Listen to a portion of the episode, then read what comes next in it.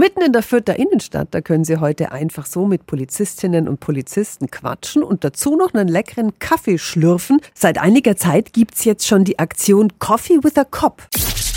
365 Dinge, die Sie in Franken erleben müssen. Guten Morgen an Polizeisprecher Marc Siegel. Schönen guten Morgen. Begonnen hat die Aktion im Sommer in Erlangen. Ähm, seitdem gibt's die immer wieder in Bayern. Was berichten die Kollegen, wenn sie Bürger treffen? Ist es ja in dem Sinn ja eine lockere Situation, nicht wie sonst, wenn meistens was passiert ist. Ja, Sie sprechen es eigentlich genau richtig an. Wir haben keinen konkreten Anlass, es ist nichts passiert, kein Unfall, keine Körperverletzung, niemand wird irgendwie bestraft oder sonst irgendwas, sondern wir unterhalten uns einfach in entspannter Atmosphäre und die Rückmeldung der Kollegen ist sehr, sehr positiv und sie berichten von vielen, vielen netten Gesprächen. Das klingt nach einem Erfolg. Die Erfahrungen bislang sind sehr, sehr gut. Die Leute nehmen das gerne an, gehen gerne auf uns zu und es werden aktuelle Themen besprochen. Wir sehen das als Win-Win-Situation, weil wir zum einen vom Bürger erfahren, wo tatsächlich ganz vor Ort, ähm, ganz kleinteilig auch vielleicht der Schuh drückt.